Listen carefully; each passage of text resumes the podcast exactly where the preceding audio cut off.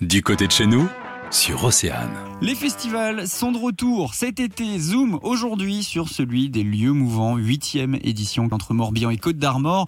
Bonjour Elise Torcoletti. Bonjour Yannick. Euh, Vous êtes chargée de communication pour le festival et on peut déjà euh, peut-être euh, rappeler le concept et euh, l'état d'esprit de l'événement? Alors en fait, c'est un festival qui a été créé en 2013 par euh, Jean Chalit. Et au tout début, euh, ça se déroulait dans son jardin. Aujourd'hui, on s'étend sur cinq lieux et on a une cinquantaine de propositions euh, tout l'été, juillet et août, tous les week-ends. C'est très varié. On a des expositions, des œuvres d'art euh, créées in situ par les plasticiens, concerts en plein air, en plein jour. C'est des rencontres très simples et on propose aux artistes de venir danser sur la lande, s'asseoir sous un chêne et échanger comme ça, dialoguer très simplement avec la nature et avec les spectateurs. Une magnifique diversité tout en tranquillité, donc autour d'une thématique. Alors cette année qui a une résonance assez particulière, Vive la vie, choisie par justement Jean Chalit, euh, président fondateur qui est décédé en octobre dernier, c'est ça? Voilà, donc on a tenu à lui rendre euh, hommage. On a aussi fait appel à ses amis euh, artistes pour qu'ils viennent euh, évoquer son souvenir et lui rendre hommage avec leurs mots et, et puis leur corps. 50 propositions artistiques, hein, difficile de faire un choix évidemment, mais est-ce que vous, vous avez allez, deux, trois coups de cœur, des moments forts à nous proposer? Dès le samedi 3 juillet, on accueille le Galactique Ensemble du nouveau cirque.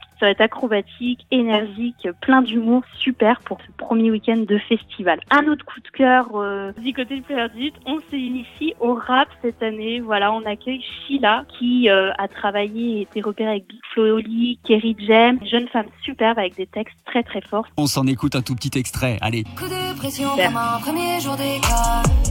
J'aimerais apprendre ce qu'on n'apprend pas à l'école.